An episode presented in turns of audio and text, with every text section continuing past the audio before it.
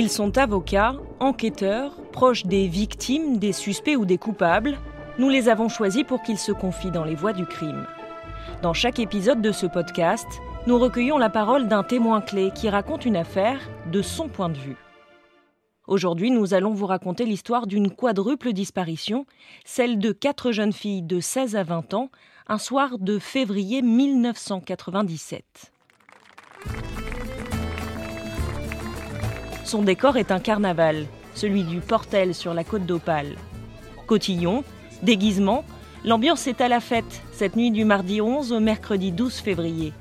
Les sœurs Merlin, Peggy et Amélie ont donné rendez-vous à leurs amies, deux sœurs elles aussi, Isabelle et Audrey Ruffin.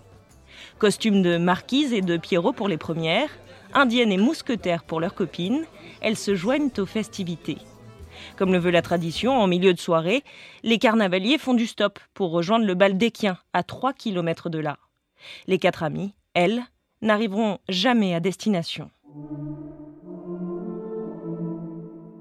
Le lendemain, leur mère, inquiète de ne pas les voir revenir, alerte le commissariat de Boulogne-sur-Mer. Une enquête pour disparition inquiétante est ouverte. Peggy, Amélie, Isabelle et Audrey ont-elles fait une mauvaise rencontre? Très vite, des rumeurs font état d'une camionnette suspecte sillonnant les routes ce soir-là. Quatre jeunes femmes volatilisées en plein carnaval, le scénario paraît peu probable. Tout porte à croire qu'elles ont plutôt simplement fugué. Du côté de leurs proches, l'angoisse grandit. Ils fouillent les forêts les blocos sur les plages et publient même un avis de recherche dans le quotidien local, La Voix du Nord, le dimanche. Le lendemain, le chef de la brigade criminelle du SRPJ de Lille, Romuald Müller, est appelé en renfort. C'est lui qui dirigera à présent l'enquête. Quand vous vivez euh, une, affaire de ce type-là, euh, il y a forcément un avant, un après. Euh, une affaire qui ne peut pas vous laisser indifférent. Je suis Diane Douzillet, journaliste police-justice à la rédaction de M6. Et la voix du crime de cet épisode, c'est vous, Romuald Müller. Bonjour. Bonjour. Vous êtes à présent directeur zonal de la police judiciaire de Lille et vous entrez dans l'affaire ce lundi 17 février 1997. Oui, c'est un souvenir un peu particulier. Euh, j'arrive au bureau euh, comme tous les lundis matins et mon directeur euh, me demande de venir le voir rapidement, ce que je fais évidemment, et il m'explique qu'il a été en contact avec le procureur de la République de Boulogne-sur-Mer. il me raconte très succinctement les faits, c'est-à-dire une disparition de quatre jeunes filles et euh, le fait que dans la presse, pendant le week-end euh, qui a précédé, euh, il y a eu un certain retentissement et, de la part de la famille, fait que le procureur avait décidé de saisir la police judiciaire. On est toujours sur, sur quelque chose de complètement invraisemblable. Quatre jeunes filles qui disparaissent, de 17 ans, de 18 ans, en pleine période de festivité une fugue, ça paraît assez logique. Euh, mais pour autant, quand on est arrivé à Boulogne, euh, ça faisait déjà quand même un peu plus de cinq jours, et on a senti au niveau du commissariat une certaine tension par rapport à cette disparition. Alors, euh, la première, le premier acte consiste pour moi à lire la procédure qui a déjà été faite, les, les premières vérifications, et à voir quels sont les axes de travail qu'on va pouvoir dégager.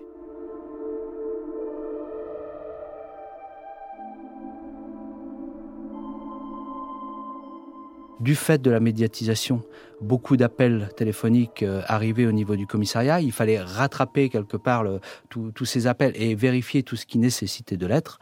Et puis, euh, donc, une équipe a été concentrée sur euh, ces vérifications. Et puis, une seconde équipe a été constituée pour refaire l'emploi du temps des, des quatre jeunes filles le soir de leur disparition. C'est on s'est rapidement rendu compte que c'était assez compliqué parce que euh, dans une enquête criminelle, vous avez besoin de rigueur, de précision. Et on voyait bien que plus la soirée avançait, moins on avait de précision. Les gens font la fête, euh, et, ils s'amusent, ils n'ont pas les yeux sur leur montre en permanence. Donc avoir des détails précis, euh, c'est compliqué et ça l'est de plus en plus au fur et à mesure que la, que la soirée avance. Puis vous vous êtes rendu compte qu'il n'y avait pas beaucoup d'actes d'enquête qui avaient été menés avant que vous arriviez. Alors effectivement, il n'y avait pas beaucoup d'actes d'enquête, mais euh, ça peut tout à fait se comprendre. Il y a une ambiance de l'ambiance du carnaval. Il faut presque le vivre pour savoir ce que c'est que le carnaval dans le Nord. Il y a une ambiance festive très forte. Dans l'histoire euh, policière ou, judiciaire, une disparition de quatre jeunes filles en même temps de cet âge-là, euh, ça n'existe pas. Euh, donc il y a à cet égard un avant et un après. Et donc euh, le commissariat, euh, au milieu de ces festivités, a fait les premières vérifications succinctes, mais sans avoir plus d'inquiétude que ça. Et effectivement, il a fallu reprendre quasiment tout à zéro. Pourtant, très vite, une piste émerge grâce à un appel anonyme. Quelqu'un vous alerte sur la présence d'un véhicule étrange aux abords du festival. Oui, alors c'est presque une information qui revient en boucle pendant les premières heures de vérification, on nous signale un, camion avec euh, deux personnes à, bord qui, euh, qui s'arrêtaient, qui proposaient à des carnavaleux de monter euh, d'un point à un autre, puisqu'il y avait deux gros sites de festivités. Mais c'est en même temps aussi quelque chose qui est assez courant dans l'esprit du carnaval, tout le monde s'entraide et se, euh, voilà, véhicule d'un point à un autre. Donc, euh, on a effectivement, on s'est dit, ce véhicule peut être intéressant. Euh, on a fait une diffusion régionale en disant, si vous voyez ce type de camion, alors une diffusion régionale, pour expliquer peut-être à vos auditeurs, c'est simplement que quand la police judiciaire est en charge d'un dossier, elle peut envoyer un télégramme à tous les services de police et de gendarmerie d'une zone pour attirer l'attention sur quelque chose. Et puis c'est le mercredi, en fait, le mercredi en début d'après-midi, euh, qu'on a un retour de la gendarmerie d'Étaples qui nous donne une immatriculation et un fourgon qui correspond quand même de manière assez proche à tout ce qui nous a été signalé. Euh, on identifie d'abord un, propriétaire euh, qui n'est pas connu des archives de la police, qu'on contacte immédiatement, enfin on envoie une équipe, il nous indique avoir vendu le, le fourgon à une seconde personne qu'on va voir immédiatement, qui nous indique l'avoir cédé euh, à un certain Jean-Michel Jourdain.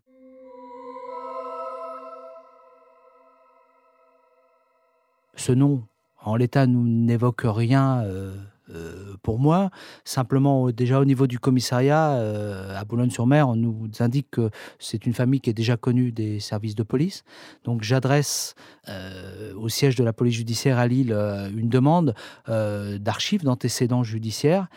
Et je reçois très rapidement, en une dizaine de minutes, les, le résultat de ces recherches. Et là, je constate avec effroi que euh, bah, Jean-Michel Jourdain euh, est déjà connu pour meurtre et pour agression sexuelle et que son frère, euh, Jean-Louis Jourdain, est également connu pour agression sexuelle et tentative de meurtre, que ce sont des deux frères qui viennent récemment de sortir de prison.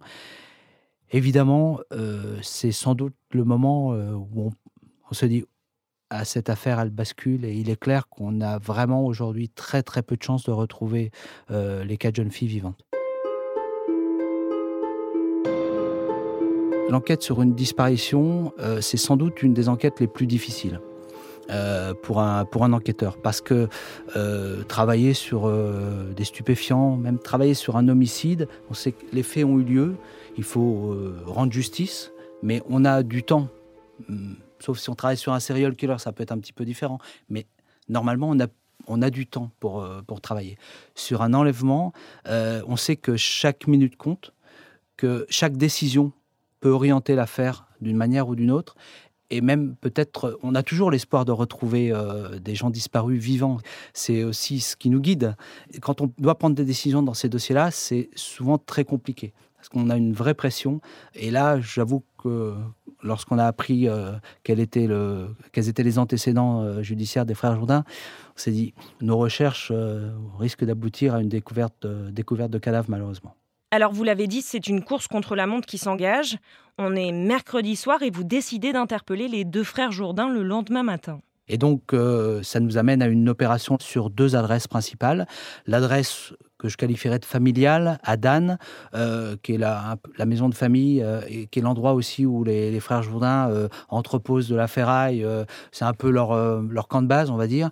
Et puis une autre adresse à, à Étaples, qui est un appartement. où ils sont censés, a priori, dormir. Donc je me rends à titre personnel sur l'adresse sur d'Étaples. Effectivement, cette interpellation, enfin, c'est arrivé à 6 heures du matin. On aura devant nous les deux frères, avec qui sont l'un et l'autre avec avec des compagnes, qu'on va prendre au saut du lit dans un endroit euh, très particulier puisqu'il y a des, plusieurs chiens qui ont euh, il y a des excréments un petit peu partout dans l'appartement donc une odeur assez assez particulière. Et euh, on se retrouve face à deux individus que je qualifierais de bah, déjà extrêmement imposant physiquement, notamment Jean-Louis, euh, qui est euh, quelqu'un d'assez rablé, mais malgré tout assez trapu. Et puis euh, Jean-Michel, qui est un frère extrêmement imposant physiquement, qu'on a eu du mal à menotter, puisque en lui passant les menottes, ça, ça bloquait au premier cran et c'était déjà très serré, avec des mains, des mains très imposantes. Et ça nous a d'ailleurs après été décrit par euh, euh, le voisinage à Dan, euh, donc lorsqu'ils étaient souvent dans le, dans le jardin derrière, qui faisaient de la ferraille, comme ils, comme ils disent, sont des gens qui prenaient des machines à laver à bras le corps et qui pouvaient les jeter comme ça. Donc de vraies forces de la nature l'un comme l'autre, mais Jean-Michel en particulier. Au début de la garde à vue, Jean-Louis et Jean-Michel Jourdain ne vont rien lâcher quand on a un peu d'expérience en matière de, police judiciaire, et je commence à, ce moment-là à en avoir, puisque j'ai près de 8 ans d'enquête criminelle, dont, dont 5 passés à la, à la division antiterrorisme. Donc j'ai déjà eu l'occasion de, traiter un certain nombre d'affaires importantes. On a souvent un feeling au départ, euh, au début de la garde à vue, de voir comment ça peut se dérouler. Feeling qui parfois euh, s'avère inexact, mais la plupart du temps quand même, on, a, on sent les choses. Et euh, lorsqu'on voit le comportement de, Jean-Michel, on se dit c'est peine perdue, c'est un mur. On pourrait passer euh, huit jours de garde à vue. Je pense qu'on n'aura absolument rien venant de cette personne. A un regard euh, froid, euh, un côté inhumain, une impossibilité de communiquer et de pouvoir échanger, essayer de construire un, dialogue. il répond qu'il n'a rien à voir avec cette affaire, un peu en boucle. Il garde son sang-froid, sauf une fois où il s'énerve. Et d'ailleurs euh, on va le, va le faire apparaître dans le procès verbal parce que il a une réflexion qui est particulière en nous disant, euh, il s'énerve un peu sur l'insistance de nos questions et il nous dit euh, j'ai rien fait à ces femelles. Et c'est quelque chose qu'on a retranscrit tel quel dans le procès verbal. Et d'ailleurs que j'ai cité en cours d'assises parce que ça peut-être ça dit assez assez bien l'image que ces personnages peuvent avoir euh, bah, d'autrui et, particulièrement du, sexe opposé. Ils nous présentent un alibi, mais qui se retourne immédiatement contre eux, puisque euh, ils, nous, ils sont capables l'un comme l'autre de nous donner le programme télé à la minute près quasiment de, cette, de la soirée de disparition je veux dire, dix jours après, être capable euh, de donner un programme télé euh, dans le détail de ce qu'on a pu regarder. Il est clair que c'est préparé, ça nous paraît assez évident. Et puis n'oublions pas que à Dan, on découvre euh, le fourgon des deux frères. On constate qu'il a été fraîchement repeint, grossièrement repeint. On constate aussi qu'il a été nettoyé de fond en comble à l'intérieur à grande eau. Ce sont évidemment des éléments qui viennent s'ajouter à notre hypothèse. ce fourgon, euh, pour pouvoir le traiter de la manière la plus approfondie possible, on décide de, non pas de faire des recherches immédiates sur place, mais de, euh, le, transporter pour faire une recherche euh, un petit peu plus approfondie avec les moyens de police technique et scientifique. C'est euh, sur la fin de la garde à vue, voire même juste après, qu'on va découvrir à l'intérieur, notamment une boucle d'oreille euh, appartenant à l'une des victimes, et puis un, petit, euh, petit élastique pour, attacher les cheveux, qui viennent encore une fois confirmer qu'on n'est pas en train de se tromper et que clairement ils sont à l'origine de cette disparition. Et il faut maintenant qu'on arrive à, pendant cette garde à vue, alors, euh, à savoir où sont les corps. On n'a pas beaucoup d'espoir à ce moment-là de pouvoir les retrouver vivantes compte tenu de, de leurs antécédents, de leur comportement. Et donc maintenant, euh, on se dit, euh, ce qu'on peut apporter aux familles, c'est d'abord de retrouver, de retrouver les corps. Et vous allez sentir une faille chez l'un des frères, l'aîné, Jean-Louis. Au départ, on a pensé qu'on avait affaire à une relation dominant-dominé avec Jean-Michel, qui physiquement, de toute façon, est aussi le, dominant, a l'air d'être celui qui qui réfléchit un peu plus aux actes, et puis euh, Jean-Louis plus soumis, et quelqu'un qui baisse la tête de temps en temps, qui réagit par rapport à, nos questions, enfin réagit, une réaction euh, assez molle somme toute, mais qui, on sent quand même qu'il y a, il se passe un peu quelque chose. Et donc, euh, c'est vrai que l'équipe qui procède à l'audition me dit il, il faut qu'on insiste parce qu'il a peut-être quelque chose à nous dire. Et euh, le déclic va intervenir le, vendredi midi, donc après quand même euh, près de 30 heures de garde à vue. Ce vendredi midi, euh, il a un échange avec un fonctionnaire sur, sur la religion. Il est porteur d'une petite croix et donc il, nous confirme qu'il est, croyant et on part sur l'intérêt d'avoir une sépulture, le respect des corps, etc. Et c'est à ce moment-là qu'il dit il faudrait puisse, euh, qu'elle puisse avoir une sépulture décente. Et euh, c'est à ce moment-là qu'il nous dit, ben, je suis d'accord, et il nous fait un plan.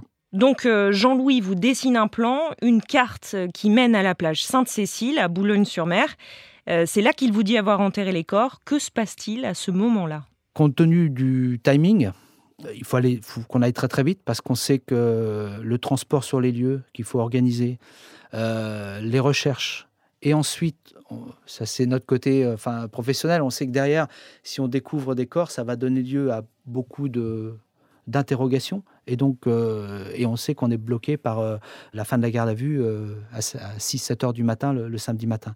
On met fin immédiatement à l'audition et on organise le transport avec aussi euh, des conditions de sécurité qui sont importantes, puisqu'il y a à l'époque beaucoup, beaucoup de, journalistes qui sont présents euh, devant le commissariat de Boulogne où on travaille.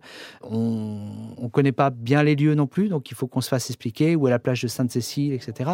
Donc euh, là, c'est une nouvelle course contre la montre dans cette course initiale. On se transporte en début d'après-midi sur place, euh, au milieu des dunes, euh, blocos, euh, passage de barbelés. On est, je ne vous cache pas, un petit peu sceptique sur la façon dont on arrive à l'endroit qui nous indique comme étant l'endroit où ils ont enseveli les quatre jeunes filles. Sceptique parce que l'accès nous paraît très compliqué. Parce que à l'endroit même où ils nous indiquent, il y a déjà des pousses de végétation. Euh, je me souviens avoir euh, soulevé une, herbe pour voir si elles avaient été replantées pour l'occasion et, voir des petites racines. Je me dis, mais c'est juste pas possible. S'ils ont manipulé du sable il y a dix jours, euh, est-ce qu'on a déjà la possibilité d'avoir la reprise comme ça de végétation? Et donc, on, a l'appui des sapeurs-pompiers. on va creuser. Et pendant qu'on creuse, j'observe Jean-Louis qui est sur place, parce qu'en fait, c'est lui qui nous guide.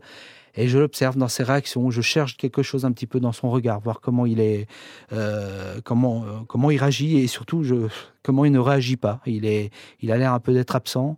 Plusieurs fois, je lui dis euh, Vous êtes sûr, c'est là, c'est bien là J'ai une hantise, c'est qu'il nous ait emmené à un endroit qui soit pas le bon et qu'on reprenne à zéro, avec toujours ce timing qui nous, qui nous préoccupe. Et puis euh, il insiste, il dit non, non, euh, c'est là, c'est là. Et il a l'air vraiment sûr de lui. Euh, et puis à un moment, c'est pareil, c'est une image qui me restera gravée, mais on voit le, un petit morceau de tissu, un petit morceau de tissu rouge qui apparaît. Et j'ai à partir de là, voilà, on sait que c'est terminé.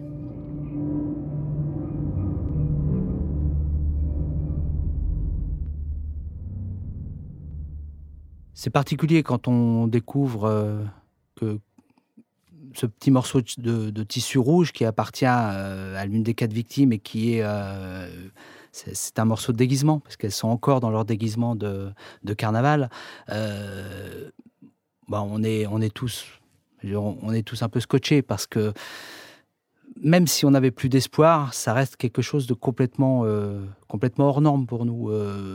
On a beau être rodé à ce genre d'enquête. Euh, être sur une plage au mois de février, euh, il fait froid, il pleut, il neige à moitié, euh, découvrir l'horreur, parce qu'il n'y a pas d'autre mot, découvrir l'horreur avec devant soi un des deux auteurs, ça reste très particulier. Et puis, c'est une, une opération qui va durer un peu. Parce que euh, les quatre jeunes filles sont là, ensevelies, euh, elles sont tête bêche euh, l'une sur l'autre. Donc il faut rechercher, il faut prendre des précautions. Il faut organiser leur transport à l'Institut médico-légal pour les autopsies ultérieures. il faut s'assurer qu'il n'y ait pas de, soucis aussi vis-à-vis de la presse. Ce ne sont pas des images qui, qui doivent naturellement sortir. C'est en fait quand on est dans le vif du sujet sur ce genre d'affaires, il y a beaucoup, beaucoup de choses à penser et il faut pas se laisser envahir par son émotion. Parce que, et pourtant, euh, je veux dire, on est, si on n'avait pas d'émotion sur ce genre d'affaires, euh, ça serait grave.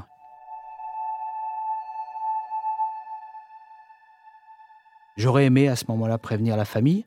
Euh, J'avais pas de téléphone portable, on n'était pas doté, c'était pas encore tout à fait d'actualité. Et euh, malheureusement, les deux mamans étaient dans, une voiture en partance pour Lille.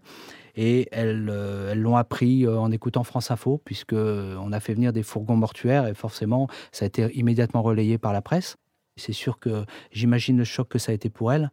Et le fait que j'ai pas pu leur, annoncer moi-même, c'est quelque chose qui m'a qui m'a un peu travaillé.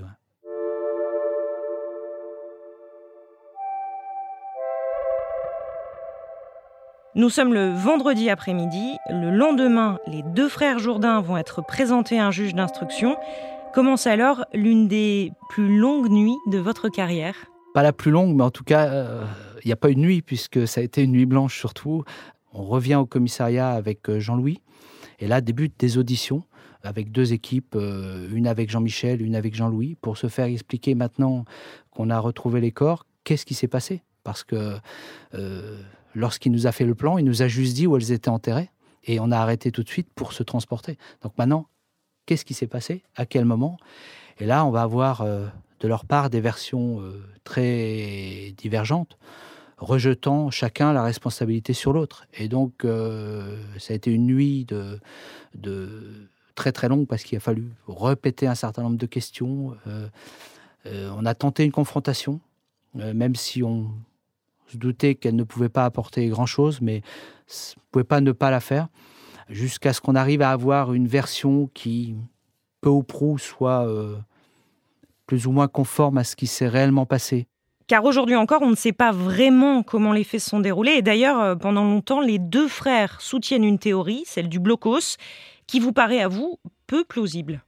La théorie du blocos, elle est, euh, enfin, si on peut parler de théorie, elle permet à l'un et à l'autre de dégager la totalité de la responsabilité sur, euh, sur son frère. C'est-à-dire que euh, Jean-Michel nous dira quand même, euh, c'est Jean-Louis qui a tout fait, entre guillemets, dans le blocos. Et moi, j'étais sorti, je suis retourné au camion, et puis j'ai fumé une cigarette en regardant la mer. C'est sûr qu'en février, en pleine nuit, ça paraît tout à fait cohérent. Et quand je suis revenu, ben, mon frère avait fait euh, l'irréparable. Jean-Louis va nous dire que ça se passe aussi dans le blocos, mais que c'est Jean-Michel et que lui, euh, il n'est que, excusez-moi du terme, mais son assistant. Euh, voilà. À partir du moment où les choses se passent dans le camion, c'est, ils y sont tous les deux, c'est clair. et c'est pour ça qu'ils veulent, à mon avis, c'est pour ça qu'ils ne veulent, n'ont jamais voulu reconnaître que les choses s'étaient passées dans le camion, parce que c'était leur c'est un univers clos dans lequel ils sont, ils, sont forcément présents tous les deux. Et de toute façon, c'est une association euh, criminelle. Il faut la voir comme telle. On sait malgré tout que tout s'est passé très très vite, qu'elles ont été enlevées le soir dans le camion. On sait que Jean-Michel est au volant, que Jean-Louis est derrière dans le camion, qu'ils leur ont proposé de les emmener d'un point A à un point B de, carnaval. Elles sont montées et qu'à partir de là, malheureusement, elles étaient condamnées. Le camion, là aussi, je pense qu'il a été acheté spécifiquement pour ça, puisqu'on va plus tard dans l'enquête démontrer qu'il y a eu quelques tentatives dès le lendemain de l'achat du camion, des tentatives avortées, des, suivis sur des personnes, etc. Donc vraiment, c'est un peu comme un braqueur irait acheter une, une arme. Euh, ils ont acheté ce camion, c'est vraiment l'arme du crime. C'est un lieu clos duquel on ne pouvait pas sortir puisqu'ils avaient euh, modifié la poignée arrière. Là aussi, les précédents propriétaires nous ont dit que ça fonctionnait normalement. Et là, on ne pouvait plus sortir du camion, sauf à faire une manip un peu particulière que seuls les, deux frères connaissaient. Donc c'était comme une sorte de prison. Notre conviction aussi, c'est que tout s'est passé dans le camion, que l'histoire du blocos telle qu'elle a pu être racontée par les frères Jourdain, euh, pour nous, euh, n'a pas lieu d'être. Pourquoi? Parce que tout simplement, euh, lorsqu'on découvre les corps, elles sont habillés avec leur, leur tenue de, carnaval. Et lorsqu'on fera les, autopsies, il n'y a absolument pas présence de sable dans les, dans les vêtements, dans les sous-vêtements. Et que c'est juste, quand on voit l'intérieur du blocos, c'est juste impensable d'imaginer des agressions sexuelles et des meurtres à l'intérieur du blocos sans qu'il y ait la moindre trace de sable dans les vêtements. Ça n'est absolument pas possible.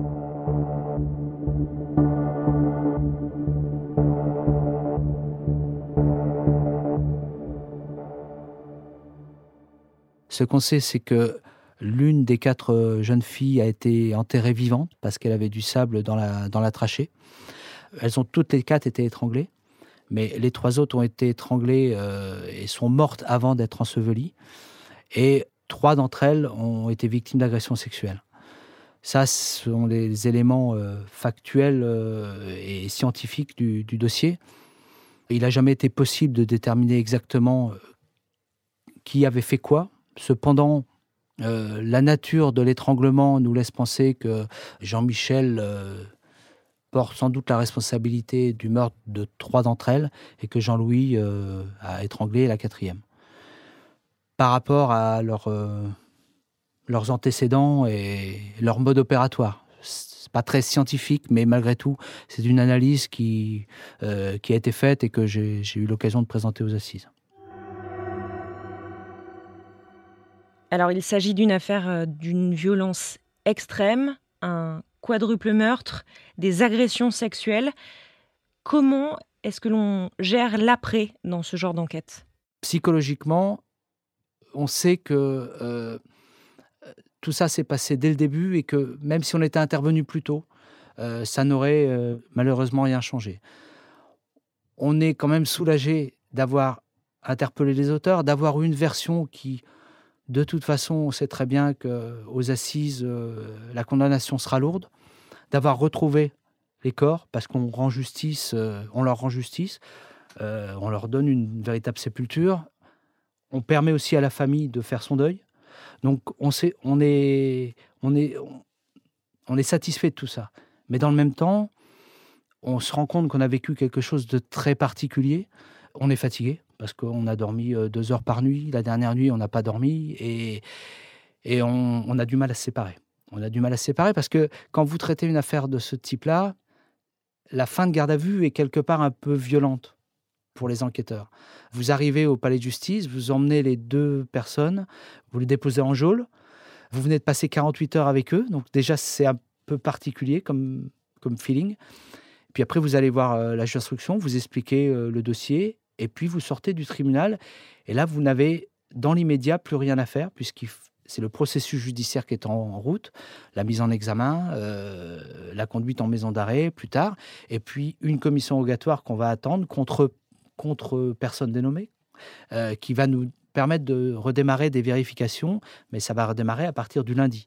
Donc ce samedi à, à 7h, 8h du matin, on a plus rien à faire dans le dossier, alors qu'on vient de travailler depuis le lundi midi quasiment sans discontinuer. Donc c'est un sentiment et un feeling assez particulier. On était une vingtaine, on avait beaucoup de véhicules, donc on devait repartir sur l'île. Euh, presque tous, je ne vais pas dire seul en voiture, mais à un ou deux en voiture. Et on n'a pas du tout eu envie de partir. On a dit, il faut qu'on aille boire un café ensemble.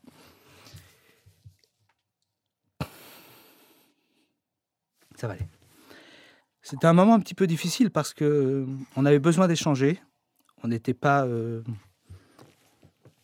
on n'était pas bien, forcément. Mais on voulait pas, on n'avait pas envie d'entrer chez nous. On voulait se parler. On voulait, euh, on voulait passer du temps, encore du temps ensemble. Et je pense que ça a été très bon pour nous parce que, en fait, on a fait, on s'est fait une séance de psy sans le savoir. Euh, on a pris un café, on a, déjeuné et on, a fait nos échanges sur, euh, sur tout ce qui s'était passé dans la semaine. Et puis après, on a pris les voitures, on est rentré et on était aussi content de rentrer chez nous parce que c'est très particulier. Mais j'ai aussi le souvenir d'être euh, arrivé chez moi et de voir mes filles. C'est particulier. Ouais, c'est particulier. Et cette situation va vous pousser à demander une aide psychologique pour les fonctionnaires de police qui, à l'époque, euh, n'existaient pas du tout dans ce cadre d'enquête. C'est sûr qu'on est en, bah est en 97. Euh, le soutien psychologique dans la police, c'est c'est pas évident. C'est c'est pas encore euh, vraiment rentré dans les mœurs. Et pour autant, moi, je sens que j'ai un groupe, et moi le premier, j'ai un groupe qui est qui est quand même bien, bien affecté par tout ce qu'il a vécu. Et la seule stratégie qu'on a, c'est de dire il faut, faut reprendre un autre dossier, il faut les faire, euh, les faire retravailler sur autre chose euh, pour qu'ils puissent, euh, qu'ils puissent voilà, se, se, libérer, partir sur autre chose. Et je me dis, c'est pas tout à fait logique. Donc, j'ai ouais, écrit quelques petites choses en disant il faudrait peut-être qu'on réfléchisse à un moment sur comment des policiers, même si c'est notre métier, comment on doit sortir de ce genre de situation, quelle aide on peut avoir. Alors ça a été un peu les prémices à l'époque, euh, ça a permis euh, parmi d'autres affaires, hein, pas, euh, mais ça a permis peut-être de débloquer un petit peu les choses. Et moi, je suis très heureux de voir qu'aujourd'hui, on a, on a des, structures qui sont mises en place et qui aident les policiers au quotidien pour des affaires hors normes comme cette affaire, mais également pour le métier du quotidien d'un policier, qui est un métier extrêmement fatigant, nerveusement, physiquement, et qui, par moments, euh, impacte clairement notre, notre vie personnelle. Donc, euh, le fait d'avoir besoin d'aide, ben, c'est pas euh, pas une faiblesse. Au contraire, comme on le dit chez nous, être être fort, c'est aussi savoir demander de l'aide. C'est le slogan chez nous de la, enfin du, pôle psychologique, et je pense que c'est aujourd'hui c'est bien ancré, et c'est une bonne chose.